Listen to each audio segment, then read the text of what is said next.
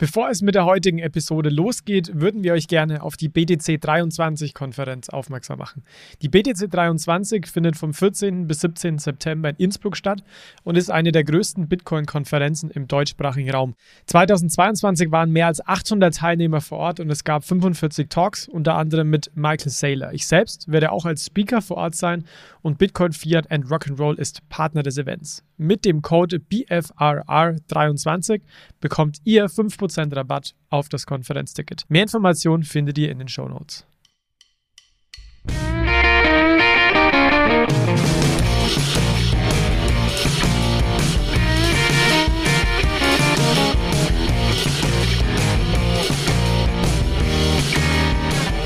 Hallo zusammen und herzlich willkommen zu einer neuen Episode von Bitcoin, Fiat und Rock'n'Roll.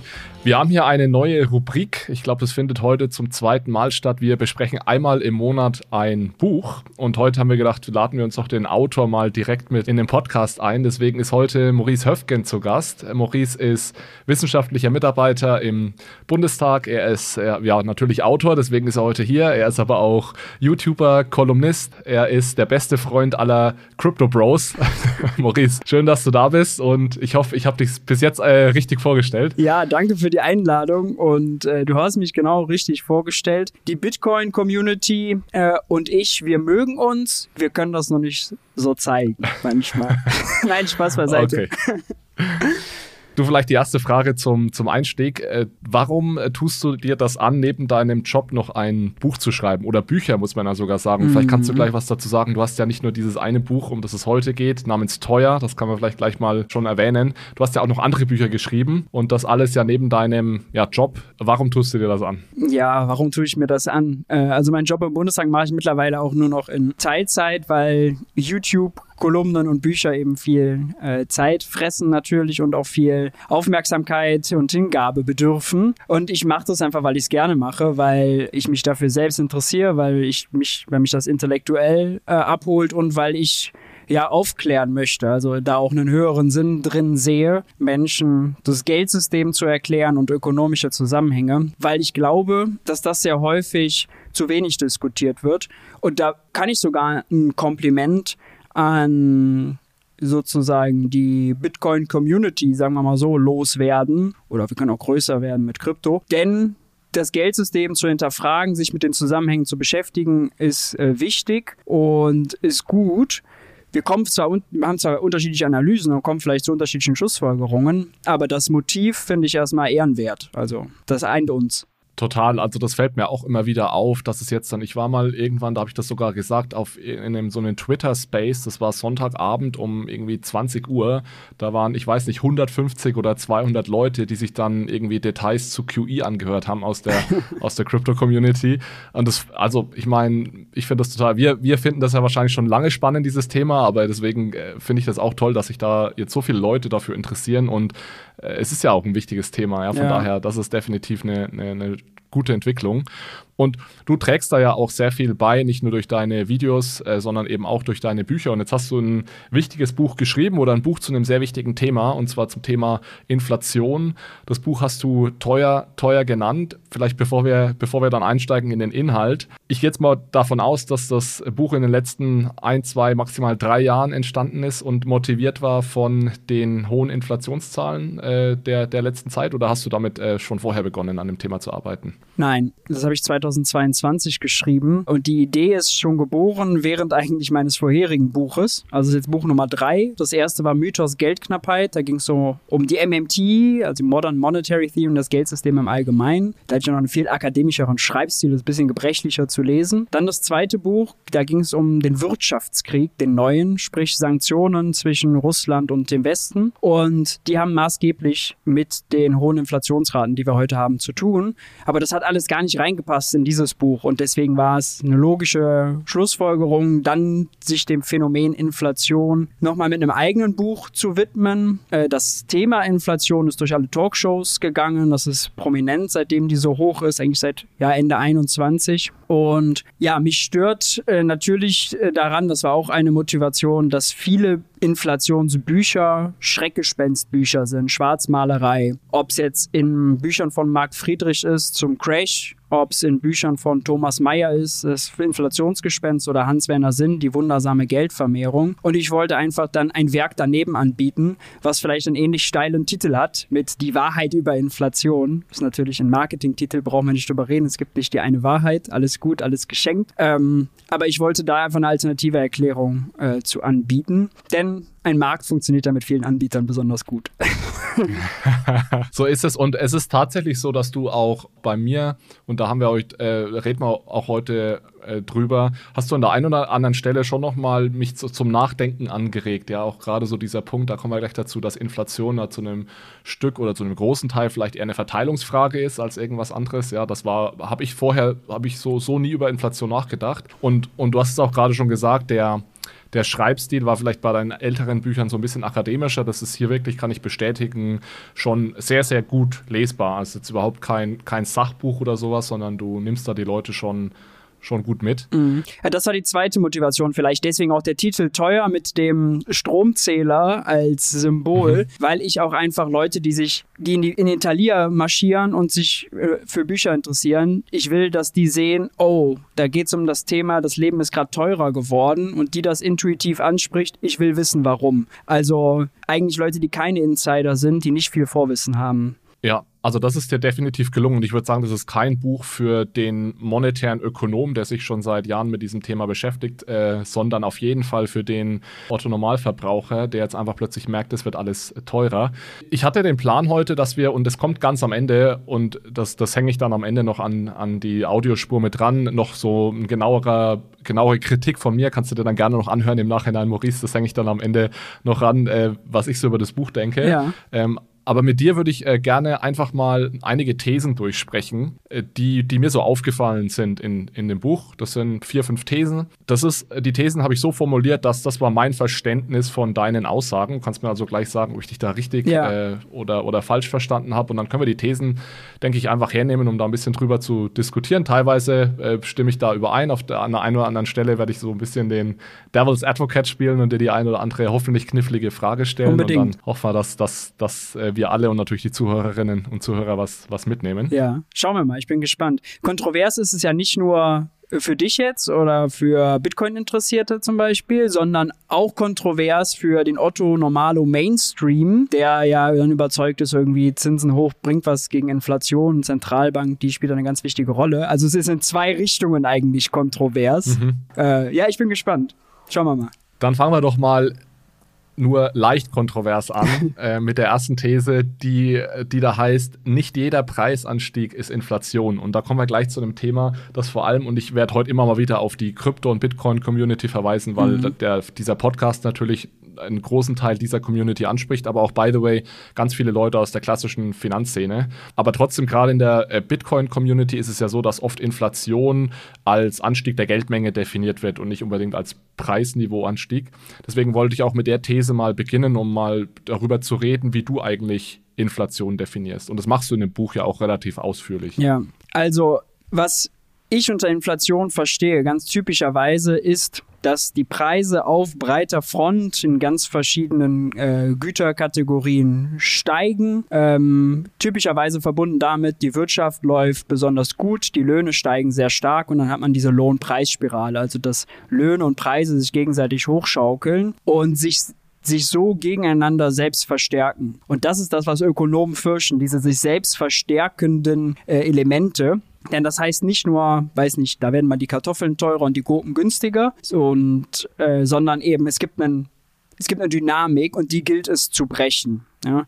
Und das ist für mich typischerweise Inflation. Ich glaube, auf Seite 20 oder so sage ich gleich, dass ich mich, dass ich selbst den Begriff im, zu Beginn des Buches falsch benutze, denn das, was wir gerade haben, ist sogar aus meiner Sicht gar keine typische Inflation, sondern eher ein Preis, Kommen wir vielleicht auch noch äh, später dazu. Und ich erkläre so ein bisschen, was der Job der Statistiker ist, denn das Statistische Bundesamt äh, misst ja die ganzen Preise in unserer Volkswirtschaft, so gut es nun mal geht. Es halt so viele, unendlich viele Produkte und jeder hat auch seine eigene Inflation, weil er ja was anderes konsumiert. Äh, deswegen kann das nur ein Durchschnitt sein, der hinreichend genau ist. Äh, Kannst du vielleicht äh, mal zwei Sätze dazu sagen, weil das finde ich spannend, ja. den Punkt, wie genau Inflation eigentlich äh, gemessen wird vom, vom Statistischen Bundesamt? Bundesamt. Ja, also äh, der Klassiker ist, die schauen sich die Preise im Supermarkt an. Früher ganz oldschool waren da Leute, die da reinmarschiert sind mit einem Zettel und geschaut haben, ah, vor einem Monat waren die Gurken halt irgendwie 1 Euro das Stück und jetzt 1,20. So, das ist natürlich mittlerweile alles digital. Da kriegen sie die Daten übermittelt, die Preisdaten übermittelt.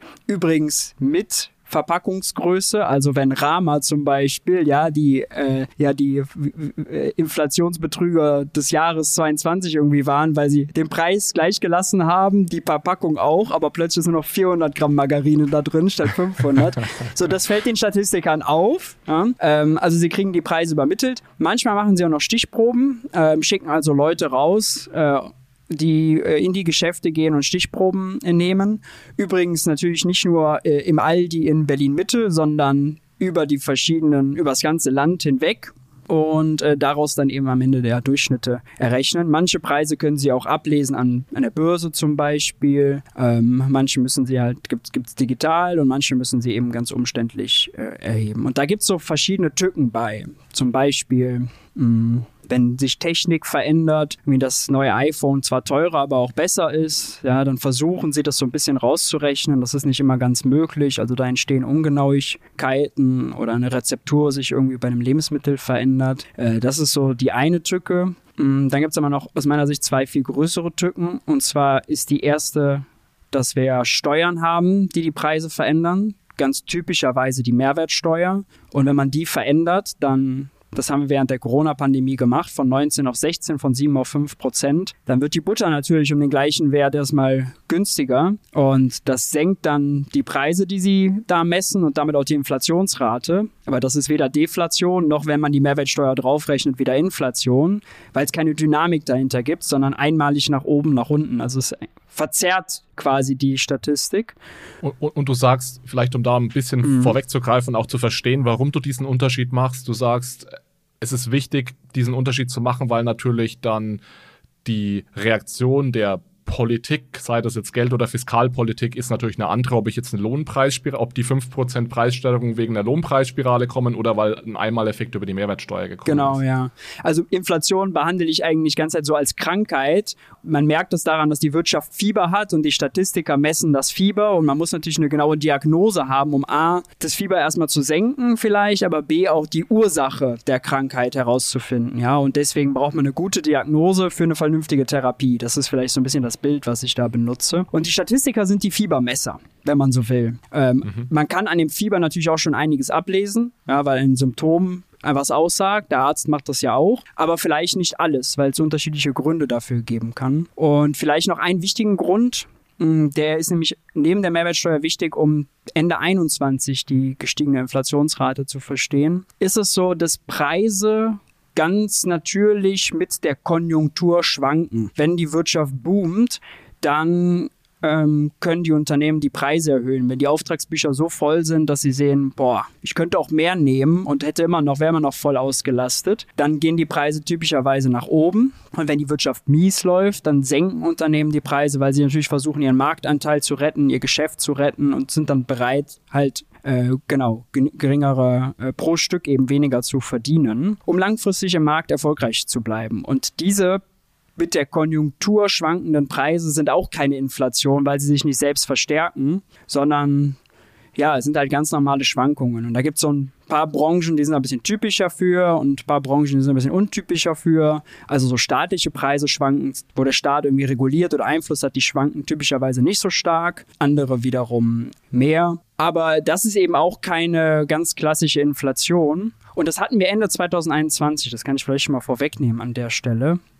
Die Wirtschaft, eigentlich die Weltwirtschaft war im Corona-Tief. Äh, Lockdowns, Lieferketten gebrochen und, und, und. Und so im Sommer 21 ging es langsam wieder aufwärts. Und dann hat man die Kapazitäten hatte man vorher abgebaut, dann wieder aufgebaut. Und dann ist natürlich viel Nachfrage, gerade auch Konsum, der aufgestaut war, weil Leute nicht ins Restaurant gehen konnten zum Beispiel und gespart haben. Das Restaurant hatte seine Mitarbeiter entlassen, sowas eben. In den USA, man hat sich 30 Millionen äh, Menschen, die, glaube ich, ihren Job in der Spitze verloren hatten und dann wieder eingestellt werden mussten. Das geht natürlich nicht so flott. Traf halt viel Nachfrage auf eingeschränkte Kapazität und das erzeugt diesen ganz klassischen konjunkturell bedingten Preisdruck. Plus Mehrwertsteuerverzerrung um circa zwei Prozentpunkte, hat dann eine Inflation von erst drei, nachher fünf Prozent, Inflationsrate von drei und nachher fünf Prozent hervorgebracht. Äh, Ölpreis, auch ganz typischer Marker, wenn Wirtschaft boomt, geht der hoch, wenn die schwach läuft, geht der runter. War sogar Anfang der Pandemie mal negativ, äh, auch ein interessantes Phänomen. Und das äh, haben wir schon als Inflation besprochen, aber es gab keine sich selbst verstärkenden Effekte, weil klar war, wenn die Pandemie, also wenn, wenn die Lieferketten wieder funktionieren und man nicht ewig auf eine PlayStation 5 oder einen Halbleiter oder eine Waschmaschine warten muss, äh, dann äh, gehen die Preise wieder zurück. Und es war eigentlich positiv. Es war eine gute Nachricht, denn die Preise waren nur so hoch, weil die Wirtschaft wieder angezogen hat. Wären wir noch mhm. im Corona-Tief gewesen, wären die Preise auch unten geblieben, hätten wir aber vielleicht irgendwann die Gefahr einer Deflation gehabt, weil die Auswirkungen schlimmer gewesen wären. Und dann kam irgendwann der Krieg, ja. Gut, also wir nehmen schon mal mit hier aus der, aus der ersten These, es gibt verschiedene Dinge, die wir heute Inflation nennen, die ganz unterschiedliche Gründe haben und die eventuell auch unterschiedliche Antworten dann bedürfen. Ja. Äh, du hast jetzt äh, gesagt, Inflation ist ein sich selbst verstärkender, dauerhafter Preisanstieg. Du denkst da vor allem an die Lo Lohnpreisspirale.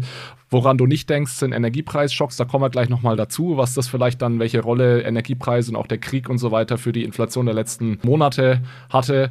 Und äh, du hast auch äh, implizit gesagt, Geldmengenerhöhung äh, ist nicht dasselbe wie Inflation. Und das wäre nämlich dann jetzt auch genau die zweite These, weil das ja auch was ist, was sehr oft sehr heiß diskutiert wird, inwieweit denn eine Erhöhung der Geldmenge dann automatisch zur Inflation führt. Und wenn ich dich richtig verstehe, ist deine These, Inflation kommt definitiv nicht von einer Erhöhung der Geldmenge. Sagen wir mal so, äh, meine, meine Position ist, es kann passieren, aber wenn ich nur auf die Geldmenge gucke, weiß ich nicht, ob es passiert oder ob es nicht passiert. Also es kann sein, dass mehr Geldmenge dann damit einhergeht, dass es mehr Nachfrage gibt und wenn die zum Beispiel auf eingeschränkte Kapazität trifft, dass das die Preisdruck erzeugt. Das kann sein, nur ähm, das muss nicht so sein und ich muss genau schauen, warum steigt die Geldmenge und deswegen sage ich, das ist eine schlechte Variable, ein schlechter Indikator.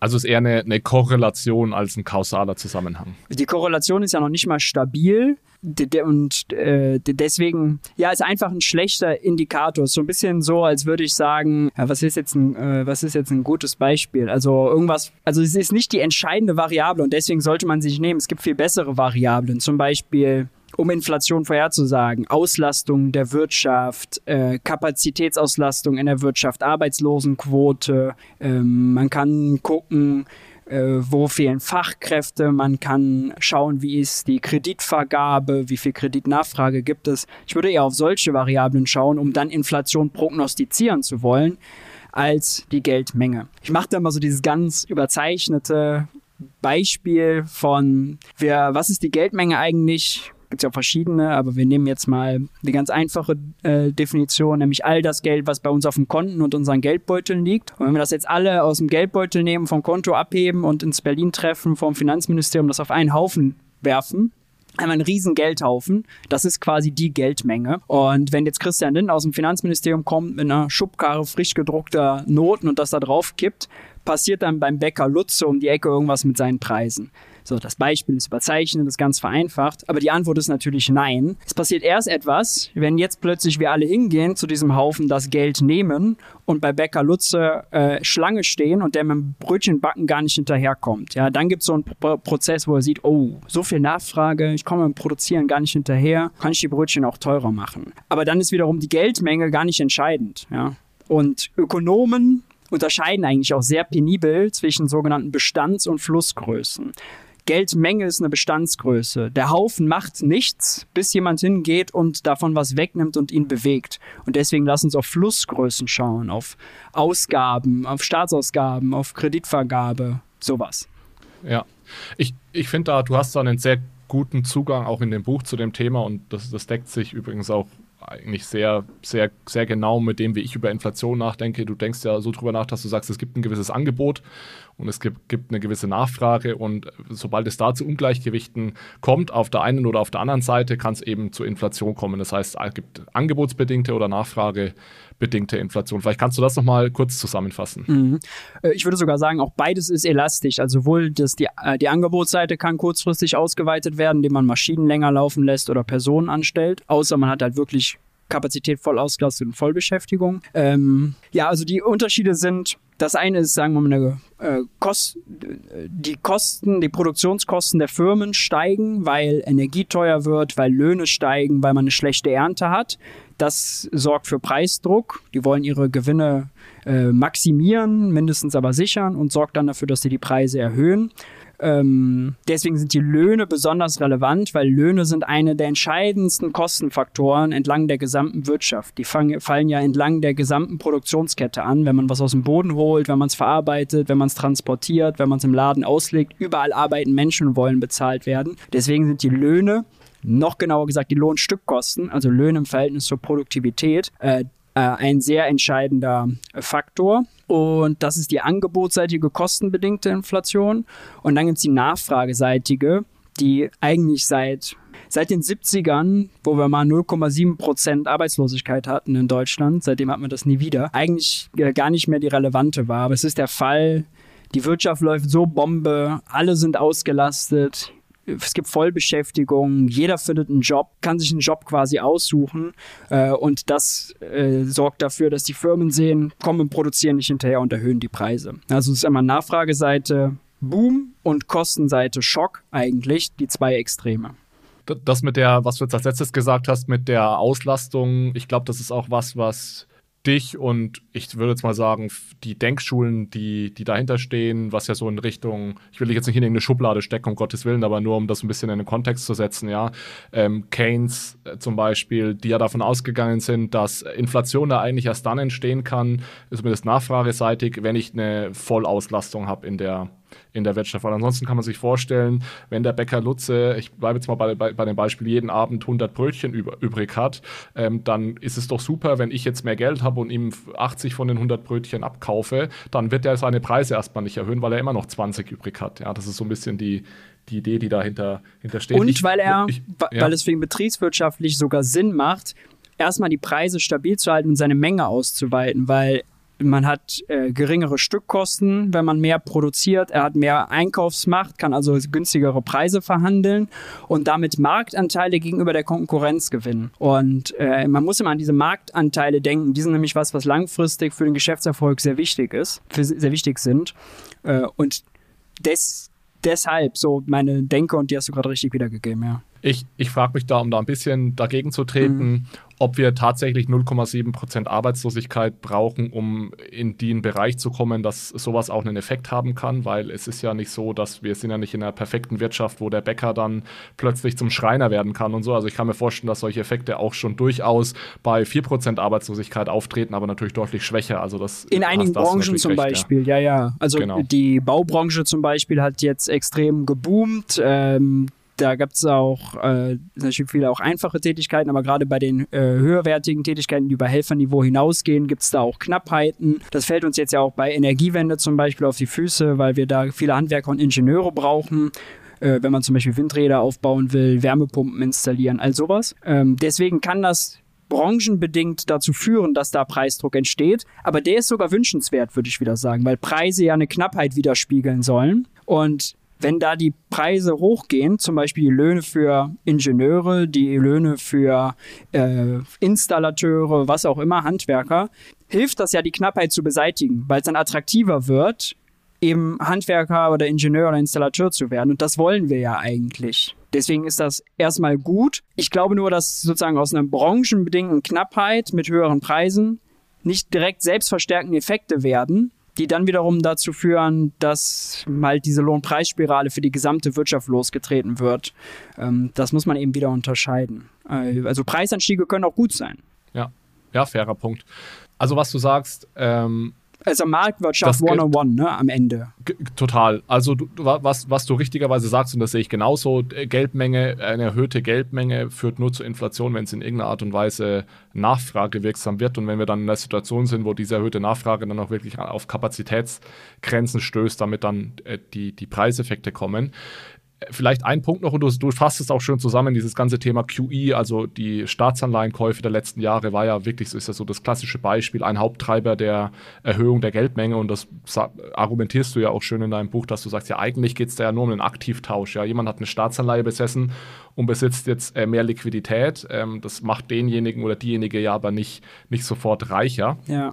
Wo ich trotzdem so ein bisschen noch ein Argument anbringen würde, du hast von Bestands- und Flussgrößen gesprochen. Wenn wir jetzt das Thema QE zum Beispiel nehmen, das führt ja schon zu einer Erhöhung der Assetpreise. Ja. Das heißt, die Staatsanleihen, die Zinsen sind gesunken, Assetpreise sind gestiegen. Das ist eine Bestandsgröße, ja, meine, meine Assets werden mehr wert. Allerdings hat so eine Bestandsgröße, kann ja einen Einfluss auf Flussgrößen haben am Ende. Mhm. Weil wenn ich reicher bin, bin ich zum Beispiel in der Lage oder willens, zum Beispiel mehr Kredite aufzunehmen. Ich komme leichter an Kredite, kann mehr Kredite aufnehmen. Das heißt, ich kann mehr investieren, ich kann mehr konsumieren und so indirekt, und das ist, glaube ich, auch wichtig, das dann klar zu machen, indirekt über solche Kanäle kann dann natürlich sowas wie QI schon auch zur Inflation führen, aber eben nicht über dieses reine Erhöhen der, der Geldmenge. Deswegen, vielleicht ganz interessant, bin ich zum Beispiel total dagegen, dass die EZB Unternehmensanleihen kauft, weil dann macht sie für einige Unternehmen es leichter, äh, Kredite aufzunehmen, weil sie natürlich äh, wertvoller werden. Da bin ich dagegen. Und außerdem bin ich auch dagegen, dass man sagen wir mal so Finanzprodukte, Anla oder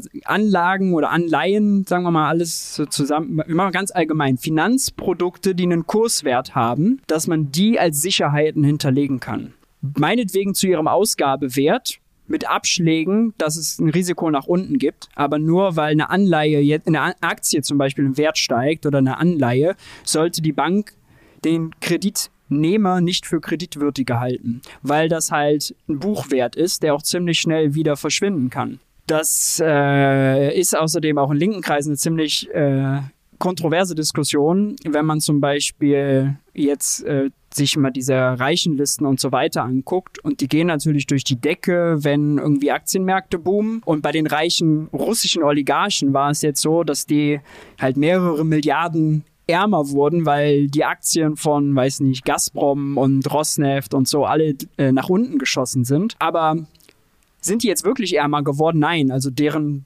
deren Finanzprodukte sind, sind jetzt weniger wert.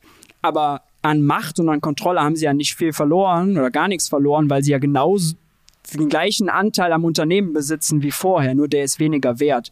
Und da würde ich mir ein bisschen mehr wünschen, dass man ein bisschen rationaler guckt, was heißt eigentlich ein höherer Buchwert oder ein niedriger.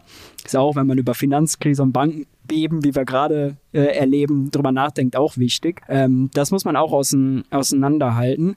Deswegen bin ich zum Beispiel auch dagegen, das wäre jetzt nochmal ganz kurzer Rückschritt zur, äh, zur ersten These, dass man gestiegene Vermögenspreise Aktien, Immobilienpreise, was auch immer, mit in die Inflationsrate einberechnet. Man kann da meinetwegen mhm. einen eigenen Index für machen, aber das ist was anderes, als wenn Butter teurer wird, äh, strukturell. Und deswegen, genau, argumentiere ich im Buch noch ein bisschen äh, dagegen, ja. Aber das wäre zum Beispiel dazu führen, dass es viel weniger so aufgeblasene Kreditvergabe gibt, nur weil man eben Vermögenswerte aufbläst das ist definitiv ein sich selbst verstärkender Effekt, ja, weil natürlich, natürlich haben da Banken und so weiter, die haben da ja Margen oder Abschläge, Haircuts, ja, aber wenn der, der Preis um 100% steigt und du hast dann 5% Haircut, hast du trotzdem 95% Eben. mehr Wert, den du hinterlegst. Und der kannst. Leverage, so. der steigt halt äh, immer weiter und es wird immer sensibler und sobald dann irgendwann ein, das ist ja Finanzkrise ganz klar, sobald dann die Stimmung einmal kippt und man das Gefühl hat, oh, das ist äh, doch alles nicht so viel wert und der erste Kredit fällt aus,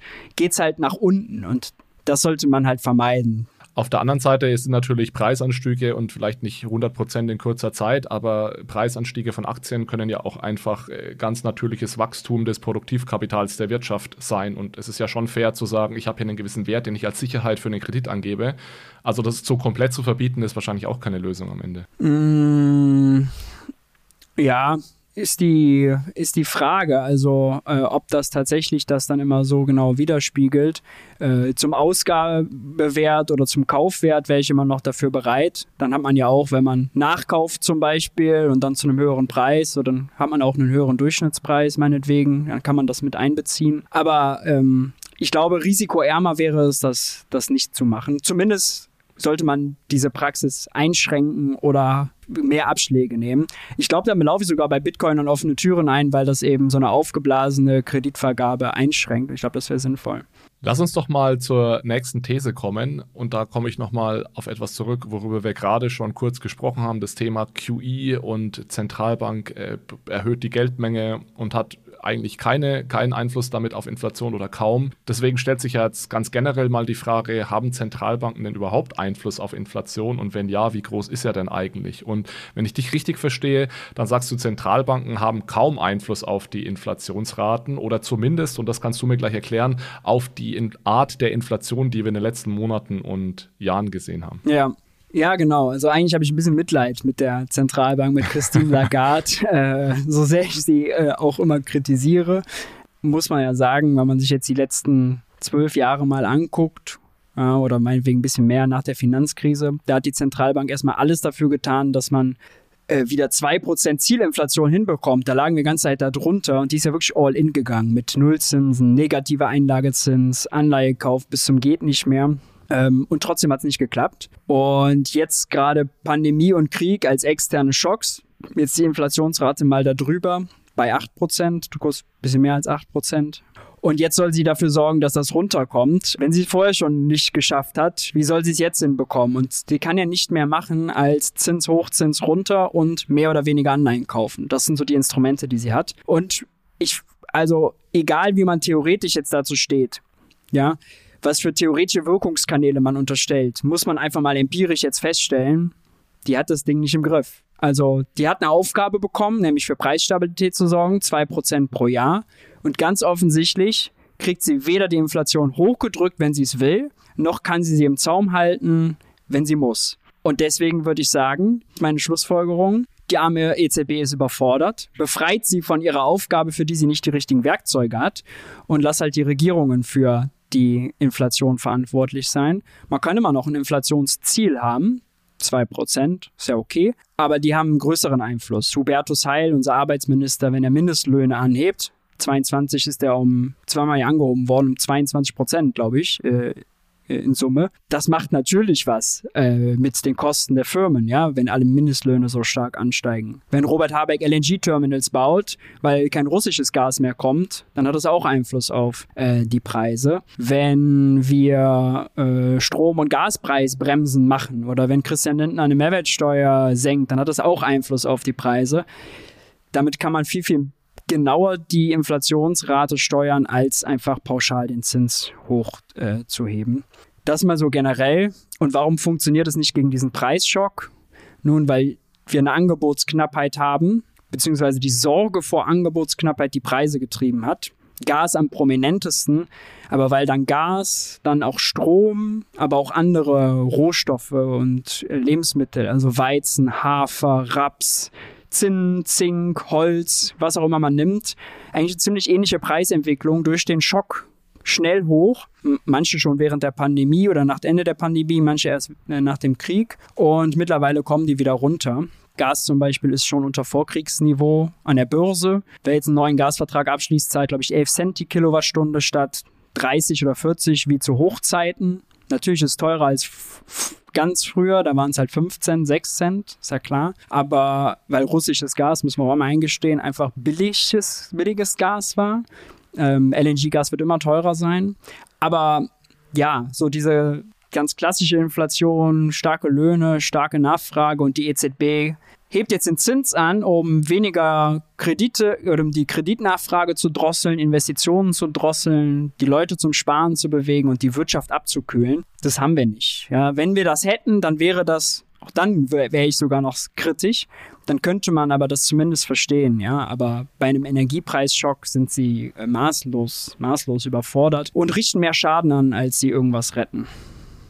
Ich, ich fasse es nochmal ganz kurz zusammen und dann würde ich gerne nochmal auf, auf den letzten Punkt eingehen, den du gerade erwähnt hast, dass sie mehr, mehr Schaden anrichten. Also du sagst im Endeffekt, die Werkzeuge der EZB oder der Zentralbanken generell sind viel zu ungenau, um eben genau solche Krisen anzugehen, wie wir sie gerade hatten, weil vor allem jetzt eben auf der, wir haben ja am Anfang von Angebot zu Nachfrage getriebener Inflation gesprochen und jetzt in den letzten Monaten und Jahren haben wir äh, eine, eher eine angebotsgetriebene Inflation gehabt, dadurch, dass eben Lieferketten gestört waren, ja, dass äh, Energiepreise dadurch sehr stark äh, angestiegen sind. Und natürlich ist es so, dass die Zentralbank, die Angebotsseite, da kann sie nichts machen. Also die Zentralbank kann nicht die Energiepreise wieder ja. senken oder die Lieferketten wieder in Ordnung bringen. In, Fra würde, in Frankfurt gibt es wenig Gas unterm EZB-Tower, ja. genau. Das, das, würde, das erwartet aber auch niemand, sondern die Aufgabe der Zentralbank ist es ja dann eher, die Nachfrageseite dahingehend zu beeinflussen, dass eben auf das, durch das zurückgehende Angebot an die Nachfrageseite so reagiert, dass sich der Preis wieder einpendelt. Das heißt, ähm, die EZB kann im Endeffekt nur den Zins äh, ändern am Ende und der Zins beeinflusst natürlich die Nachfrageseite der Wirtschaft. Und was du jetzt eben sagst, ist, das gelingt ja erstens nicht so wirklich, dass die Nachfrage dann so stark reagiert, dass wir dann wieder im Gleichgewicht wären und dieselben Preise hätten. Punkt eins.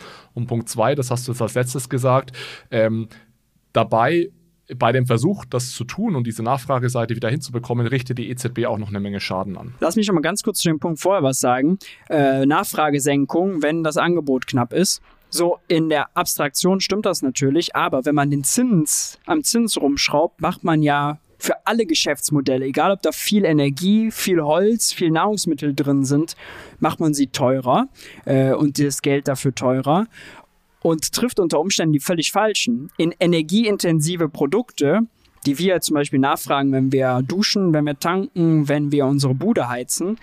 Also wir haben da zwar ein bisschen gespart, weil die Preise hoch waren, aber der Zins, ob der jetzt hoch oder niedrig ist, macht nichts mit unserem Heizverhalten oder mit unserem Fahrverhalten oder sonst noch was. Unter Umständen sorgt er nur dafür, dass die Leute halt, weil Energie so teuer ist, beim Friseur und beim Restaurant sparen. Beides nicht energieintensive Branchen, die dann niedergeknüppelt werden. Da entsteht dann Arbeitslosigkeit, ohne aber was mit der Knappheit Energie oder den teuren Preisen Energie zu machen. Also das, das Instrument Zins ist einfach so ungenau und trifft da unter Umständen die falschen. Also Nachfrage ist ja immer eine Frage nach was und in welchen Branchen. Und das kann man mit dem Zins ja überhaupt nicht steuern. In der Eurozone noch mal komplizierter, weil wir mittlerweile 20 Länder mit Kroatien ja haben, die alle ganz unterschiedlich davon betroffen sind. Deutschland war sehr, sehr abhängig von äh, Putins Gas andere Länder wieder nicht. Also die Probleme sind ganz anders. Ein Hebel für alles, so Zins hoch und dann ist alles gut, ist einfach, wird der Komplexität unserer Wirtschaft und unserer Arbeitsteilung einfach nicht gerecht. Also ich verstehe auch nicht, wie Mainstream-Ökonomen dann da ehrlich dran äh, festhalten können, weil das ist ja so unterkomplex, diese Vorstellung. Wir machen Geld teurer und damit kriegt man es irgendwie zielgenau hin. Ähm, das halte ich wirklich äh, für falsch. Ja, und was die offizielle Argumentationsweise der EZB dann ist, dass sie diese sogenannten Zweitrundeneffekte vermeiden wollen, sprich die Lohnpreisspirale, die dann daraus entsteht, dass die Gewerkschaften jetzt hingehen und sagen, ah, wenn das Leben so teuer ist, dann wollen wir jetzt irgendwie, keine Ahnung, 10% mehr. Die IG Metall ist die mächtigste Gewerkschaft, die wir eigentlich äh, so in Deutschland haben. Die hat einen Abschluss von 8% gehabt auf zwei Jahre, macht 4% äh, pro Jahr. Das ist jetzt nun wahrlich kein Abschluss, bei dem man sagt, oh Gott, also das wird jetzt die Firmen da massiv überfordern äh, und äh, irgendwie krass werden Löhne irgendwie krass zum Inflationstreiber. Im TV, im öffentlichen Dienst werden jetzt 10% gefordert, so das ist ein bisschen mehr. Da muss man allerdings sagen, das ist ja im öffentlichen Dienst nicht so, dass die dass der Staat dann gleich die Preise für seine öffentlichen Dienstleistungen erhöht. Also da entsteht ein anderer Kostendruck draus. Und so ist halt das Leben ein bisschen differenzierter und komplizierter, als äh, ja, die EZB sich das vorstellt. Und man muss sich das vor Augen halten, die EZB droht mit dem Zins quasi den Gewerkschaften. Wenn ihr zu hohe Löhne durchsetzt, dann muss ich Arbeitslosigkeit erzeugen, indem ich die Wirtschaft niederknüppel. Und das das geht halt häufig unter. Und das ist aber genau das Instrument. Das ist dann verklausuliert hinter Zweitrunden-Effekten und äh, Inflationserwartungen und solchen Begriffen, die sie dann da äh, verwenden. Ähm, aber das steckt, steckt genau dahinter. Aber du hast eigentlich zu den Schäden gefragt, ne? Ja, also sie hast ja gerade eigentlich ganz gut zusammengefasst. Am Anfang gibt, hast du ja gesagt, dass. Ja, ich würde sogar noch weitergehen, weil es gibt noch mehr und auch die Vermögenspreise, ja, die sind ja sehr stark davon betroffen. Wir sehen das gerade bei der Silicon Valley Bank, dass ihre langlaufenden US-Staatsanleihen, die sicherste Anleihe und Anlage der Welt, plötzlich äh, ja, die alten Niedrigverzinsten an Wert verlieren, weil es eben risikofrei für Geld bei der Zentralbank dann eben 4% oder jetzt fast 5% gibt oder für neue Anleihen mehr Zinsen. Und dann sinkt der Kurswert. Und das ist eine unrealisierter Buchverlust, den die Banken dann auf ihrer Aktiva haben, der theoretisch, wenn sie den realisieren würden, das Eigenkapital auffressen würde, also Verluste bedeuten würde. Die SVB ist ja jetzt unter Beschuss bekommen, weil plötzlich viele ihre Einlagen abgezogen haben äh, und die nur mit vielen Verlust hätten verkaufen können. Allerdings die ist illiquide gewesen, nicht insolvent. Das ist nochmal ein wichtiger Unterschied. Äh, ich glaube, die war sogar, die war sogar insolvent, wenn sie ihre diese Hold-to-Maturity-Bonds hätte alle verkaufen also müssen. Ja. Ja, und auch vor allem genau erstmal Mark-to-Market richtig bepreisen, wie du gerade gesagt hast. Ja. Das äh, war da ja nicht nötig auf, aus Regulierungsgründen, aber das hätte tatsächlich, also bei der Silicon Valley Bank würde ich tatsächlich eine Ausnahme machen, weil die war wirklich schlecht gemanagt. Also dieses Asset Liability Management dort, das war einfach nicht gut. Die haben sich nicht gegen Zinsrisiken äh, abgesichert und so ja. weiter. Aber generell hast du natürlich recht, dass dadurch jetzt, dass Banken viel in, in, in Staatsanleihen gehen, was eigentlich die sicherste Anlage der Welt ist, dass sie deswegen jetzt unter Druck kommen, weil eben die Zinsen so schnell gestiegen ja. sind. Das geht ja vielen Banken so aktuell. Ja. Äh, aber bei der Silicon Valley Bank die Reihenfolge ist Liquiditätsproblem, Solvenzproblem. Nicht andersrum. Und ich glaube, das ist, das ist ganz wichtig zu verstehen. Und wie du richtig sagst, jetzt auf einmal ist es halt anders als in der Finanzkrise. Finanzkrise haben sie sich verspekuliert, mit, vor allem im Immobiliensektor, und da sind dann Kredite ausgefallen. Jetzt ist es so, dass auf einmal die sicherste Anlage der Welt zum Problem wird. Aber ich denke auch, dass die Immobilien irgendwann zum Problem werden, weil Leute, die für 2% zehn Jahre finanzieren konnten und bald einen Anschluss brauchen und dann 4, 5, 6% zahlen, Je nach Restwert des Hauses kann das mal schnell 500 Euro, 1000 Euro reine Zinskosten pro Monat ausmachen. Das kann nicht mal jeder eben so berappen. Das wird die allgemeine Nachfrage schwächen und vielleicht Kreditausfälle bewirken. Und äh, dann will ich mal sehen, wenn die, wenn die Immobilienkredite ausfallen, was dann mit den Banken passiert, beziehungsweise den Versicherern, weil die Banken schaffen sich das Risiko ja unter Umständen äh, über Versicherer oder über andere, über Gegenwetten äh, von der eigenen Bilanz. Und das ist vielleicht ein ganz interessanter Punkt, der sehr allgemein ist und wahrscheinlich auch äh, bei Bit in der Bitcoin-Community für, für Zustimmung sorgen könnte. Unsere Wirtschaft besteht ja aus einem Spinnennetz an Verträgen. Also etliche Parteien haben Verträge miteinander. Kreditverträge, Mietverträge, Lieferverträge, Arbeitsverträge. Und die Verträge haben alle einzelne Konditionen, unterschiedliche Konditionen und unterschiedliche Laufzeiten. Und wenn man jetzt den Zins ändert, dann ist natürlich die Geschäftsgrundlage, die preisliche Grundlage für all diese Verträge verändert. Das macht natürlich was. Das beste Beispiel ist die Bank, die halt einen Kredit für 2% vergeben hat auf 10 Jahre, aber jetzt auf einmal selber höhere Refinanzierungskosten hat. Da erwartet man natürlich von der Bank, dass sie sich darauf vorbereitet. Aber das geht ja nur, wenn sie einen Puffer einbaut, wenn sie sich gegen diese Unsicherheit absichert. Ganz klassisch, die Silicon Valley Bank, die da jetzt äh, zum Beispiel das nicht gemacht hat. Vielleicht ein einfach verständliches Beispiel. Bayern spielt gegen äh, Schalke 04 in der Bundesliga. Ich wette auf Bayern mit viel Geld, aber um mich abzusichern, setze ich auch noch einen kleinen Betrag auf Schalke. Das heißt, wenn Bayern gewinnt, minimiere ich zwar meinen potenziellen Gewinn, aber wenn die verlieren, dann habe ich ein bisschen was wieder raus. So funktioniert ja die Absicherung, aber die ist halt für die Wirtschaft als Ganzes nie kostenlos.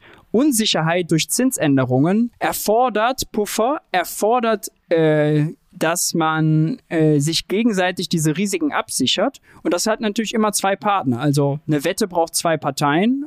Einen, jemand, der dafür, jemand, der dagegen ist. Und äh, deswegen kann eine einzelne Bank ihre Risiken minimieren. Aber der Banken- oder Finanzsektor als Ganzes kann dieses Zinsänderungsrisiko nicht beiseite schaffen. Deswegen bin ich zum Beispiel ganz strukturell dagegen, permanent am Zins rumzufummeln, weil man permanent die Geschäftsgrundlage von Verträgen ändert und das erzeugt Chaos und äh, Gewinner und Verlierer. Und die SVB ist jetzt zum Beispiel ein großer Verlierer. Äh, Bitcoin ist auch aus, und, und, äh, außerdem großer Verlierer, weil der Bitcoin bringt keinen Zins, aber äh, risikolos Kohle bei der Bank zu, liegen zu haben, bringt einen Zins. Das heißt, der Bitcoin wird, wenn man nur spekulieren will und keine ideologische Überzeugung hat oder sonst was, wird der Bitcoin unattraktiver. Äh, relativ gesehen, nicht absolut vielleicht, aber relativ. So, und das ändert viele Geschäftsmodelle und deswegen äh, lasst das doch sein. So, jetzt, jetzt würde Christine Lagarde wahrscheinlich sagen, ja, verstehe ich alles, schnell die Zinsen anzuheben oder auch Jerome Powell, der hat das ja noch, noch intensiver betrieben in, in den USA als, als, als wir hier in Europa. Und jetzt gerade ja, zurückgesteckt, ne, weil er jetzt nur 0,25 Prozent gemacht hat, weil er, weil es ja einen Widerspruch gibt zwischen Preis und Finanzstabilität. Eigentlich Ja, genau. müsste er den Zins anziehen nach seiner eigenen Logik, um die Preise runterzubringen. Andererseits Ja. weiß er, dass er damit in, für Instabilität im Finanzmarkt sorgt. Das will er auch nicht. Deswegen macht er 0,25 statt 0,5. Ja, das zeigt Ja. eigentlich so den ganzen Widerspruch der Zentralbank. Und eine Sache fand ich interessant. Bei seiner Pressekonferenz hat er nämlich diesen Satz gesagt. Ich kriege es jetzt nicht mehr im O-Ton hin, aber äh, die, wenn jetzt Banken crashen, dann wirkt das ja quasi wie eine Zinserhöhung und bringt die Preise runter, hilft also gegen Inflation. Das muss man sich mal vorstellen. Ja, das, das zeigt die ganze Perversion dieser Idee. Wir knüppeln mit Zinsen die Wirtschaft nieder. Und dann gibt's Pleiten, in dem Fall dann Bankpleiten. Und die sollen helfen, dass die Banken dann weniger Kredite vergeben und damit dann am Ende die, die Preise sinken. Also, ja. weiß nicht. Jerome Powell oder Christine Lagarde würde jetzt wahrscheinlich sagen, natürlich hat das äh, Opportunitätskosten, wenn ich Zinsen schnell anhebe, aber äh, Inflation hat ja auch Kosten. Und äh, da hast du vermutlich jetzt, äh, bevor du Luft holst, vermutlich zwei Antworten. Eine, eine habe ich verstanden. Die eine Antwort, die du darauf hast, die hast du uns gerade gegeben. Du sagst, ist ja, ist ja fair, aber ihr, die, ihr als Zentralbank habt die falschen Werkzeuge und ihr seid nicht diejenigen, die die Inflation am besten bekämpfen sollte. Das sollte eigentlich eher der Finanzminister machen und der Arbeitsminister und, und nicht ihr. So, und die zweite Antwort, die du darauf eventuell hast, ist, welche Kosten hat denn Inflation eigentlich? Und ist es wirklich ein gesamtgesellschaftliche Kosten oder geht es eher um ein Verteilungsproblem? Und damit komme ich jetzt zur, zur nächsten These, wo du sagst, Inflation ist eigentlich vor allem eine Verteilungsfrage. Wenn wir bei unserem äh, Spinnennetz nochmal kurz bleiben, habe ich ja gesagt, den Zins zu ändern, also den Preis für Geld, verändert diese ganzen, zerrüttet diese ganzen Verträge und Lieferbeziehungen, die man miteinander hat. Aber das stimmt für Inflation natürlich auch. Denn wenn sich das Preisniveau verändert, dann sind diese ganzen Verträge, die es gibt, ob man die mit seinem Gasversorger, mit seinem Chef, mit seiner Bank, was auch immer hat, verändern sich auch die Geschäftsgrundlage. Und deswegen ist hohe Inflation erstmal grundsätzlich schädlich und sollte man vermeiden, weil sie Unsicherheit erzeugt, Preisänderungskosten äh, und so weiter, aber vor allem eben diese Unsicherheit ähm, schlecht für die Wirtschaft ist. Ähm, trotzdem muss man mal, ist, ist häufig so dieses Framing, ah, Inflation macht uns alle ärmer. Christian Lindner sagt das auch besonders gern und man hat dann so das Gefühl, Inflation heißt, Kaufkraft verschwindet in einem schwarzen Loch, unser Geld, alles in schwarzen Loch und wir sind jetzt alle davon gleich betroffen. Aber das ist schon logisch, Quatsch. Denn das einfachste ökonomische Gesetz, was es gibt, ist, die, Ein die Ausgaben des einen sind die Einnahmen eines anderen. So, wenn irgendeiner höhere Preise zahlt, dann nimmt auch irgendwer anders mehr ein. Die Frage ist jetzt, wer kann höhere Preise durchsetzen und sein Einkommen erhöhen und wer nicht? Und wenn wir mit dem Blick mal auf die Wirtschaft gerade schauen, dann sehen wir, Saudi Aramco, der größte saudische, der größte Ölkonzern der Welt, hat gerade 161 Milliarden Gewinn gemeldet für 22. Das ist 50 Prozent mehr als äh, im Vorjahr und also auch äh, historischer Rekord. Die sind Gewinner, weil die holen das Zeug für 7 Euro aus dem, für 7 Dollar aus dem Boden und wenn der Ölpreis hoch ist, können die es halt für 100 oder 120 Dollar verkaufen und wenn die das nicht sonst für 50 verkaufen, geht das eins zu eins in die Gewinnmarge. Ja, deren Produktionskosten sind kaum gestiegen, aber deren Erlöse halt extrem. Das gleiche haben wir in Deutschland beim Strommarkt gehabt. Selbst RWE oder äh, Erzeuger von Strom aus Windenergie, die günstig erzeugen, die konnten halt den Strom, weil es ein einheitliches Produkt ist, verkaufen, äh, als hätten sie es mit Gas produziert, weil das Grenzkraftwerk äh, permanent in Deutschland noch Gas ist. Ungefähr 10% unseres, unserer Stromproduktion kommt aus Gas und der Markt funktioniert so, dass natürlich alle den Preis da setzen, wo es äh, oder sich an der Börse da bildet, wo das Grenzkraftwerk äh, anbieten kann. Also das letzte, was gebraucht wird, und das ist das teuerste, und das war Gas, und weil Gas so teuer war, war das auch teuer, da haben die auch riesige Profite gemacht. Ja? Also der, äh, die Stromkonzerne nehmen also den Stadtwerken dann mehr ab und die Stadtwerke uns als Verbrauchern. Und wir haben aber erstmal kein Mittel, um auch wem anders das abzunehmen. Wir sind das Ende der Kette sozusagen. Ne? Äh, Ja, Man kann also dann höchstens zum Chef gehen und dann höheren Lohn verhandeln, aber da kommt es auch Ja. wiederum auf Macht an. Also es hat ganz viel mit Macht zu tun äh, in der Wirtschaft. Ja, wer kann äh, höhere Preise und durchsetzen und sein Einkommen erhöhen? Wer das schafft, ist Gewinner oder kann zumindest es ausgleichen.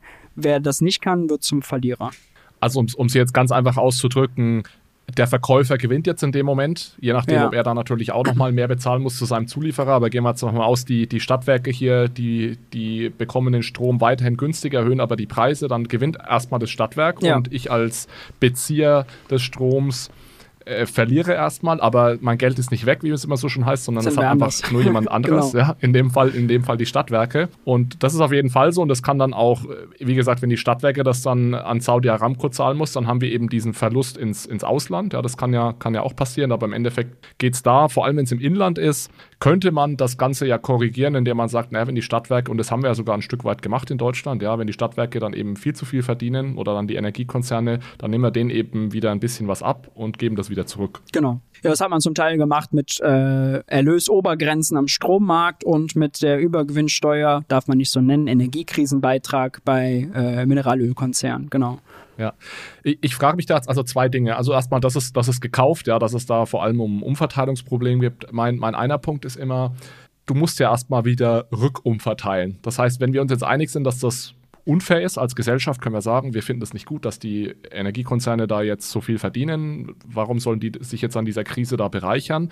Du brauchst ja trotzdem Systeme, das dann wieder zurück umzuverteilen. Das heißt, der Idealfall ist doch eigentlich, es kommt erst gar nicht dazu, dass die Preise steigen oder dass wir Genau. nicht eingreifen müssen, weil am Endeffekt führt es ja sonst dazu, dass ich einen riesengroßen Staatsapparat wieder brauche, der das dann am Ende umverteilt, was wieder nicht sonderlich effizient ist. Wir streiten uns darüber, was ist jetzt eigentlich fair, was ist unfair und so weiter und so fort. Ja, ja, das stimmt. Äh, klar. Äh, wir haben allerdings gesehen, dass wenn der Staat zum Beispiel solche Bremsen äh, einzieht und in Frankreich zum Beispiel, da ist äh, E- EDF, ist das ja, glaube ich, der große Stromkonzern äh, des Landes, der ist staatlich und hat der Staat halt vorgegeben, du darfst nur irgendwie 4% dieses Jahr erhöhen. Ähm, da geht es dann relativ äh, einfach. Also nur weil der Staat vorher die Kontrolle abgegeben hat und wir den Strommarkt so liberalisiert haben und der Preis sich da an der Börse findet, ist es ja zu diesem Exzess gekommen. Ähm, also da ist die Frage, sage ich mal, mehr oder weniger Staat, glaube ich, gar nicht so sehr das Problem. Und ich glaube auch die Staatsgröße hängt gar nicht von der Kompensation ab, weil äh, der Staat muss ja jetzt nirgendwo bei irgendeinem Unternehmen oder Branche einsteigen, um das zu kompensieren, wenn er eine Energiepreispauschale bezahlt. Ja? Äh, am Ende, klar, ist das dann gedrucktes Geld, wenn man so will, was in die Taschen der Stromkonzerne fließt was dann halt der Staat aus Nichts erzeugt und nicht der Verbraucher aus seinem knappen Lohn berappen muss. Und das ist ineffizient und sollte möglichst, wie du gesagt hast, von Anfang an vermieden werden. Aber es ist immer noch die Second-Best-Lösung, als wenn man eben die Verbraucher da ausbluten lässt. Weil wenn die Verbraucher weniger Geld haben, dann leiden auch die nicht energieintensiven Branchen darunter. Der Friseur, der Handwerker, die Innenstadt. Und das ist ja sogar aus liberaler Sicht eigentlich ein bisschen blöd, denn das sind ja die Geschäftsmodelle, die gerade krisenfest sind, weil sie eben nicht den Kostenschock haben, weil sie eben nicht von russischer Energie abhängig sind, aber weil aus dem Angebotsschock dann eine Nachfragekrise wird, trotzdem darunter leiden. Ja, also total fair. Ich glaube, es ist nur wichtig, sich bewusst zu machen, dass diese die Tatsache, dass es eine Verteilungsfrage ist, heißt nicht, dass es da eine kostenlose Lösung dafür gibt und dass Nee. wir es dann einfach auf Knopfdruck einfach wieder rückverteilen können. Und vermutlich muss man dann im Einzelfall sich ansehen und die Energiekrise war jetzt wahrscheinlich so ein Einzelfall. Lohnt es sich jetzt hier, dass der Staat hier eingreift und versucht umzuverteilen? Oder sind die Kosten, die ich durch diesen Eingriff habe, nicht sogar höher im Vergleich zu das Ganze einfach laufen zu Ja, lassen? Äh, mal ein Beispiel. Also ähm, wir haben ja vor allem ans Ausland verloren, weil das, was wir, was teuer geworden ist, haben wir vor allem aus dem Ausland importiert. Ausland lasse ich jetzt mal allgemein, ist Russland, Saudi-Arabien, Katar, USA, was auch immer. Äh, also Öl und Gas, das kommt alles aus dem Ausland. Äh, viele Rohstoffe auch. Ähm, wenn wir mehr ans Ausland zahlen, verdient das Ausland mehr Euros. Das ist erstmal nicht so schlimm. Das macht uns als Land erstmal nicht per se ärmer, weil Euros sind hier nicht knapp. Aber, und die, das ist die reale Kosten, wenn die mehr Euros haben, können die natürlich auch mehr von uns kaufen. Und dann konkurriert das Ausland mit Deutsch, mit dem Inland um die knappe Produktionsmenge. Und dann sind sozusagen reale Güter, die mehr zum Beispiel nach Saudi-Arabien gehen können, sind dann natürlich reale Kosten. Denn wir müssen hier produzieren, Arbeit, Zeit, Kapital investieren und das Zeug geht nach Saudi-Arabien. Äh, das, ist, das sind reale Kosten und die sind, glaube ich, viel, viel schlimmer als die reine Zahl auf dem Konto, die aber natürlich dem vorweggeht. Ich möchte mal die letzten Minuten noch nutzen, um über mögliche Lösungen zu reden. Und ich möchte mich auf eine Lösung fokussieren, die deiner Meinung nach sicherlich keine Lösung ist. Und zwar das Thema äh, Bitcoin. Äh, als letzte These, mhm. lass uns noch mal drüber reden. Ich würde jetzt mal alles andere äh, ausklammern auf, aus Zeitgründen, was vielleicht sonst noch Lösungen für das Inflationsthema wären. Wir haben über viele Dinge auch schon gesprochen. Aber jetzt noch mal die letzte These, weil wir auch viele aus der Bitcoin-Community hier als Zuhörer haben.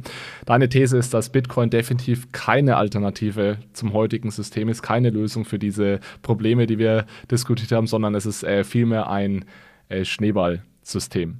Vielleicht kannst du mal, und ich gebe dir gleich so ein, zwei Fragen, die wir, ja. die wir vielleicht diskutieren können, da mal ganz kurz darauf eingehen, warum Bitcoin keine Lösung ist, was du generell so als Problem siehst eines Geldsystems mit einer fixen Geldmenge und warum du glaubst, dass Bitcoin ein Schneeballsystem ist. Hm. Hm. Ziehen wir es mal auseinander. Fangen wir mal vielleicht ähm, mit fixer Geldmenge an das Problem mit einer fixen Geldmenge ist, dass ich kann, ich habe zwei Sachen in der Volkswirtschaft. Ich habe Mengen und ich habe Preise. Und ich kann immer nur eins von beiden festlegen. Wenn ich den Preis festlege, dann schwankt die Menge. Äh, das machen wir zum Beispiel, wenn wir den Leitzins festlegen und die Geldmenge sich flexibel danach richtet, wie viel Angebot und Nachfrage danach auf dem Kreditmarkt ist. Oder ich kann, es gibt natürlich, also der Leitzins beeinflusst alle anderen Bankenzinsen, die die natürlich selber definieren, aber jetzt mal vereinfacht. Und wenn ich aber die Geldmenge festlege, zum Beispiel Bitcoin fest definiert, dann schwankt der Zins, dann schwankt der Preis.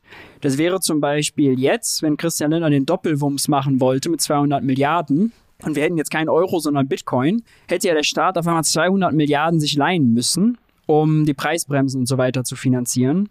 Dieses, zu, diese zusätzliche Nachfrage hätte natürlich, wenn er sich das hätte leihen wollen, den Zins deutlich nach oben getrieben, also den Preis von Geld, für alle, für den Gesamtmarkt. Und das hätte bedeutet, dass äh, der Zinsschock erstens größer gewesen wäre, dass zweitens Firmen, die damit gar nichts zu tun haben, aber gerade investieren wollten und jetzt plötzlich ändert sich der Zins und man muss die Investition komplett neu berechnen, ihre Investitionen streichen, das ist schlecht für die Wirtschaft.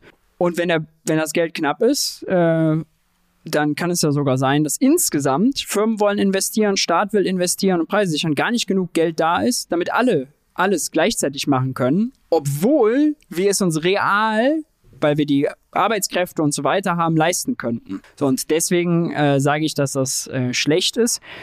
Deflation äh, hängt da ja auch mit zusammen, dass man sagt, nur weil Bitcoin eine fixe Geldmangel hat, wäre er deflationär, er würde also äh, mehr wert werden mit der Zeit. Das ist Gift für eine Volkswirtschaft, ähm, aus meiner Sicht. Erstens, weil wenn Geld mehr wert wird, wenn man es aufbewahrt, bedeutet das, Sparen lohnt sich. Sparen heißt aber, ich gebe weniger aus. Dann kann der andere auch weniger einnehmen. Wenn alle sparen, Extrembeispiel, würden alle 100% unseres Einkommens sparen, dann gäbe es keine Ausgaben, Bäcker Lutze würde kein Brötchen verkaufen, die Wirtschaft würde zusammenbrechen, Massenarbeitslosigkeit. Ähm, das ist nicht gut und ist auch für Firmen absoluter Horror, weil viele Investitionen, gerade grundlegende und große, dauern ja einige Jahre. Ja, irgendwie einen Maschinenpark aufzubauen, weiß ich nicht was. Elon Musk, wenn er da seine Autofabrik baut, ja, der ist noch der, einer der schnellsten, braucht dafür anderthalb oder zwei Jahre der gibt das Geld, nimmt er am Anfang auf und gibt es auch aus, investiert es, aber damit produziert er dann Produkte, die er in zwei Jahren zu einem Preisniveau verkaufen muss, was viel geringer ist als das Preisniveau, zu dem er sich selbst finanziert hat. Und das sorgt strukturell dafür, dass sich Investitionen weniger rechnen, weniger lohnen und es weniger davon gibt.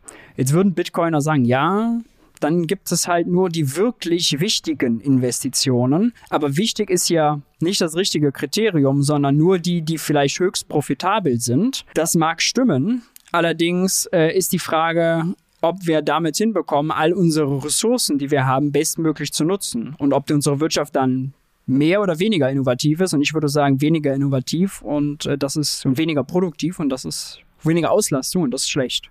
Also ich, ich teile deine Bedenken zur, zur fixen Geldmenge. Das sehe ich genauso, wenn wir dieses Tool Geldpolitik aus der Hand geben oder, oder dann plötzlich äh, da extrem ständig dagegen steuern müssen, dass wir da eine sehr, sehr hohe Volatilität in den Zinsen, aber auch Inflation und Deflationsraten hätten, vermutlich. Und genau das wäre dann auch mein größtes Bedenken an, äh, um auf dein Thema Deflation nochmal zu sprechen zu kommen. Ich glaube, ich wäre we weniger beunruhigt, wenn wir jetzt stabil ein bis zwei Prozent Deflation hätten. Weißt du, wenn man damit planen kann und sagt, okay, es sind zwei Prozent Deflation. Ich glaube, da so eine Volkswirtschaft könnte ganz gut funktionieren. Wenn ich aber im Schnitt zwei Prozent Deflation habe, aber eine Standardabweichung von zehn Prozent und im einem Jahr sind es mal minus acht und im nächsten Jahr dann wieder plus fünf, ich glaube, das wäre ein großes Problem. Und die Gefahr besteht ja bei einer, bei einer fixen Geldmenge, dass es einfach extrem stark schwankt. Ja, wenn ich dann so einen externe Schocks habe wie gerade und nicht korrigierend eingreifen kann, dann plötzlich spielt alles verrückt. Und ich glaube, das, das würde sehr starke oder sehr hohe Kosten verursachen. Die Bundesbank hat ja sogar mal probiert, die Geldmenge zu steuern. Interessanterweise kurz nach Bretton Woods, äh, Anfang der 70er, also Ende von Bretton Woods, äh, Anfang der 70er ist ja so ein ganz, ganz wichtiges Datum. Normalerweise für die Bitcoin-Community, weil keine Golddeckung mehr und äh, Fiat-Geldsystem at its best. Äh, das steht sogar, ich habe das im Buch zitiert, in den offiziellen Berichten sagen sie, 74 ist es, glaube ich, wollen sie 8% Geldmengenwachstum und sie haben es einfach nicht hinbekommen, weil ähm, erstens das Geldmengenwachstum die Banken und die Staatsausgaben viel mehr beeinflussen als die Zentralbank. Wenn die Wirtschaft Bombe läuft, dann kann man auch bei 4% äh, Zins äh, finanzieren. Ähm, da machen die Firmen das auch. Wenn nicht, dann nicht. Und äh, dann ist sie ziemlich schnell wieder davon abgerückt. Ähm, und bis heute ist es deswegen tot. Also die Zentralbanken haben auch wirklich nicht das Ziel, die Geldmenge zu steuern. Das ist nicht deren Ziel. Die wollen den Preis steuern, also den Zins. Darauf kommt es an. Den verkünden sie auch auf Pressekonferenzen und nicht die Geldmenge. Die Statistik kann man sich bei der EZB auf der Statistikseite raussuchen, aber die präsentieren sie nie und die achten sie auch nicht mehr. Ähm, das wird auch häufig unterschätzt. Selbst aber, ist vielleicht ganz interessant, äh, Politiker, Lisa Paus, die ist jetzt unsere aktuelle Familienministerin, war ist von den Grünen, war lange, mit zwölf Jahre oder so, beim Finanzausschuss im Bundestag Finanzpolitikerin. Selbst die hat zuletzt in einem Interview gesagt, ja, die EZB versucht ja im Moment die Geldmenge zu reduzieren, damit man die Inflation in den Griff bekommt. Und ich habe nur gedacht, was sagt sie da? Nein, das macht sie nicht. Also sie will weniger Kreditvergabe und das macht sie mit einem Zins, aber die Geld und weniger Nachfrage eigentlich nur am Ende. Wie das zustande kommt, ist der EZB dann am Ende sogar ziemlich egal. Und sie könnte gar nicht die Geldmenge reduzieren, wenn Banken trotzdem weiter fleißig Kredite vergeben würden. Ja, das steckt irgendwie ganz tief in den Köpfen äh, der heutigen Gesellschaft, was sicherlich auch daran liegt, dass wir das alles an der, alle an der Uni so gelernt haben. Also ich zumindest vor ja. äh, 10, 10, 15 Jahren noch. Und äh, das ändert sich ja jetzt Gott sei Dank. Äh, letzte Frage vielleicht. Schneeballsystem. Nochmal zum, zum Thema, zum Thema Bit Bitcoin, genau, ja. weil das war ehrlich gesagt eine Sache, wo, wo unsere Meinungen wahrscheinlich am weitesten auseinanderliegen äh, in diesem Buch. Ich bin jetzt kein Bitcoin-Verrückter, der das irgendwie, der hier den Bitcoin-Gott in der Wohnung stehen hat, den er jeden Tag anbetet. Ich würde sogar sagen, also ich bin auch jemand, der von der Bitcoin-Community regelmäßig kritisiert wird, weil ich äh, mich auch kritisch äußere. Ich würde sagen, ich bin so eher so Bitcoin-Realist. Aber was mich schon fasziniert, ist einfach, dass es etwas Neues ist, auch technisch gesehen etwas Neues. Und ähm, was dann daraus mal wird, das weiß ich auch nicht. Aber ich finde es faszinierend. Und dieser Begriff Schneeballsystem, der wird dem, finde ich, nicht gerecht. Deswegen wollte ich einfach mal noch, mal fragen, wie du darauf kommst, ähm, ein Schneeball, das Schneeballsystem zu nennen, ob du wirklich glaubst, dass es nur Hokuspokus ist. Also, also erstmal finde ich das Phänomen Bitcoin auch faszinierend. Nur deswegen beschäftige ich mich ja auch selbst dann äh, viel damit, wenn auch kritisch. Allerdings mehr ökonomisch, nicht jetzt äh, von der technologischen Seite. Also äh, das ist nicht mein Einstiegspunkt. Äh, und Schneeballsystem meine ich gar nicht Hokuspokus oder moralisch falsch oder abwertend, sondern meine ich einfach nur reine Logik. Ein Schneeballsystem ist ein Nullsummenspiel, wo derjenige, der schon investiert ist, davon profitiert, wenn möglichst viele ihm nachkommen. Und das ist beim Bitcoin auch so. Denn der Bitcoin ist ökonomisch gesehen ein Nullsummenspiel. Man alle zahlen US-Dollar oder Euro ein, um in den Bitcoin einzusteigen und wer aussteigt, wird auch wieder in Euro und US-Dollar bezahlt. Das heißt, alle alle Euro und US-Dollar, die eingezahlt werden, können umverteilt werden, je nachdem, zu welchem Kurs man einsteigt und verkauft. So ein bisschen wie so ein Pokertisch. Alle bringen Geld mit an den Tisch und es wird beim Pokerspiel ja auch nur umverteilt. es wird nichts Neues geschaffen, kein Wert geschaffen, wie zum Beispiel bei einer Aktie. Da könnte man sagen, da ist jetzt Produktivvermögen dahinter, das Unternehmen produziert jetzt mehr, ist jetzt mehr wert, hat auch Gewinne. Ja, Dividenden zum Beispiel sorgen dafür, dass Aktien per se kein Nullsummenspiel sind. Die Kurse von Aktien wiederum aber schon, wenn man die Dividenden ausklammert. Und äh, deswegen sage ich, beim Bitcoin kann nur ausgezahlt werden, was vorher eingezahlt werden kann. Und es ist ein Nullsummenspiel, bei dem diejenigen profitieren, die es schaffen, einzusteigen, andere davon überzeugen, denen nachzukommen und dann zu höheren Preisen verkaufen können. Äh, also das ist so ein bisschen ja die Logik des Schneeballsystems. Eigentlich muss man sogar sagen, es ist ein Negativsummenspiel, weil ja die Miner da auch bezahlt werden in Bitcoin und äh, die natürlich quasi von all dem Geld, was eingezahlt wird, dann auch profitieren. Und das ist äh, ein Leak in dieser Null Nullsummenlogik, der rausgeht. Und lustigerweise die Miner natürlich Euro und US-Dollar brauchen, weil sie Strom, den sie halt zum Beispiel brauchen, und Hardware in Euro und US-Dollar kaufen. Äh, und ja auch reihenweise Probleme bekommen haben letztes Jahr, weil die Energiepreise gestiegen sind und der Bitcoin-Kurs gesunken. Also höhere Kosten, weniger Ertrag. Das hat das Geschäftsmodell äh, hart angegriffen angegriffen. Ja, ich denke, Schneeballsystem kommt ja daher jetzt, das sind ja oft Systeme, wo es teilweise gibt es ja nicht mal Produkte, da werden Dinge Versprechen verkauft und die, die oben sind, ähm, bekommen dann von unten das ganze Geld und ich kann nur mehr Geld verdienen, wenn ich neue Leute werbe und das ah. Produkt ah. steht total im Hintergrund und teilweise, äh, wie gesagt, gibt es nicht mal ein ordentliches Produkt und bei, bei Bitcoin ist es meiner Meinung nach so, dass es ja schon ein Produkt gibt und über dieses Produkt kann man jetzt genau. unterschiedliche also so meinte ich das, Meinung genau, sein, so meinte ja? ich das nicht. Also es war jetzt nicht, war, ist jetzt nicht sozusagen Bitcoin ist äh, Hokuspokus oder äh, jetzt nur irgendwie Verarsche oder sowas, das nicht, sondern einfach die Logik des Nullsummenspiels, dass der, der ja. oben ist und halt hinkriegt, dass Leute nach ihm reingehen und Geld mitbringen, natürlich davon äh, profitiert. Also es auch Interessenskonflikte gibt, zum Beispiel von denjenigen, die groß für den Bitcoin werben, aber gleichzeitig im Bitcoin selber drin sind. Ja, das ist so ein bisschen ja. so wie, ähm, und da ist es halt extrem krass.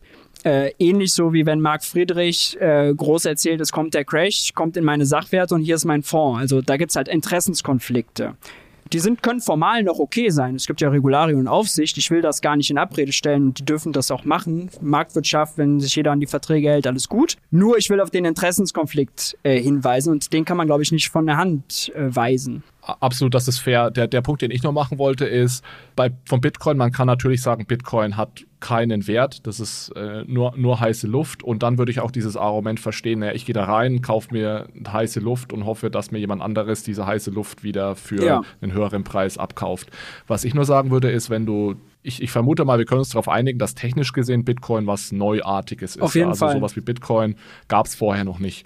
So, und jetzt ist der Preis von Bitcoin, und das ist jetzt, ich sage im Endeffekt dasselbe wie du, ich, ich formuliere es nur ein bisschen netter. Ja. ja. Anstatt das Schnee, Schneeballsystem zu nennen, würde ich einfach sagen, Bitcoin, der Preis von Bitcoin besteht zu 100% aus einem monetären Premium. Und die Leute, die da rein investieren, die müssen nicht unbedingt die Erwartung haben, dass es andere Dumme gibt, die mir das wieder abkaufen, sondern die gehen einfach davon aus, dass Bitcoin sowas wie Geld sein kann. Und ob das jetzt jetzt Geld zum Bezahlen ist, weiß ich nicht, aber Geld zum Sparen, ja, begrenzte Geldmenge und so weiter. Und die denken einfach, dieses monetäre Premium, das es heute gibt, das wird noch viel, viel größer, wenn andere Menschen auch merken, dass Bitcoin eigentlich Geld ist und dass es ein, sowas wie digitales Gold ist oder von mir aus auch ein Zahlungsmittel. Das heißt, ich denke, dass ganz, ganz viele Leute, die heute in Bitcoin sind, schon die Vorstellung haben, dass Bitcoin eigentlich ein nützliches Tool ist und dass es deswegen, wenn das andere Leute auch erkennen, im Preis steigen wird. Aber du würdest mir auch recht geben, wenn ich sage, dass nicht jeder mit dem Bitcoin äh, gewinnen kann und selbst wenn er Kursgewinne in seiner Wallet stehen hat, die nicht realisieren kann, weil natürlich immer nur aussteigen kann zu einem hohen Preis, wenn jemand anders neu von außen einsteigt. Also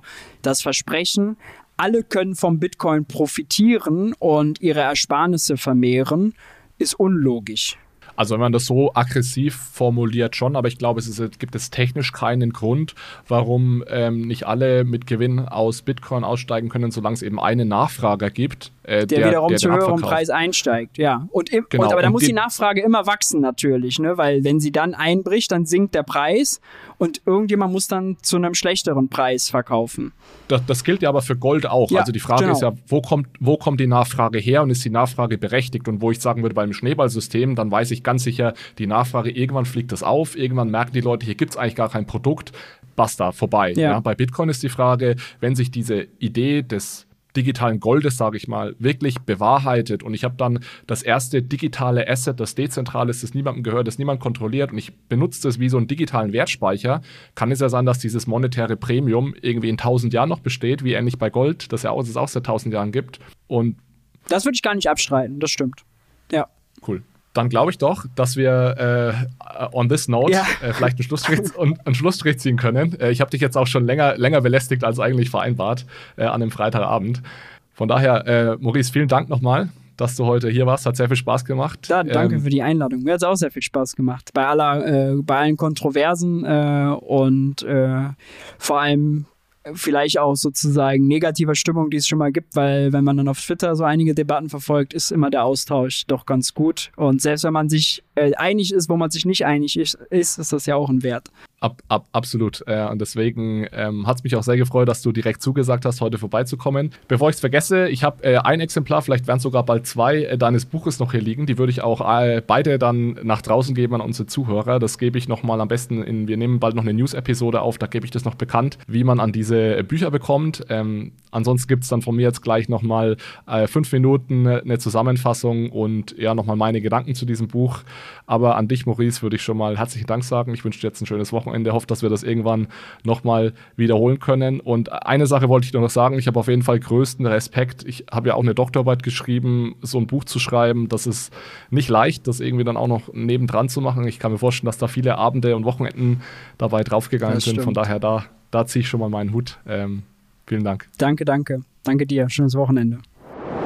So, wie versprochen, gibt es jetzt noch eine kurze Zusammenfassung meiner Gedanken zum Buch von Maurice.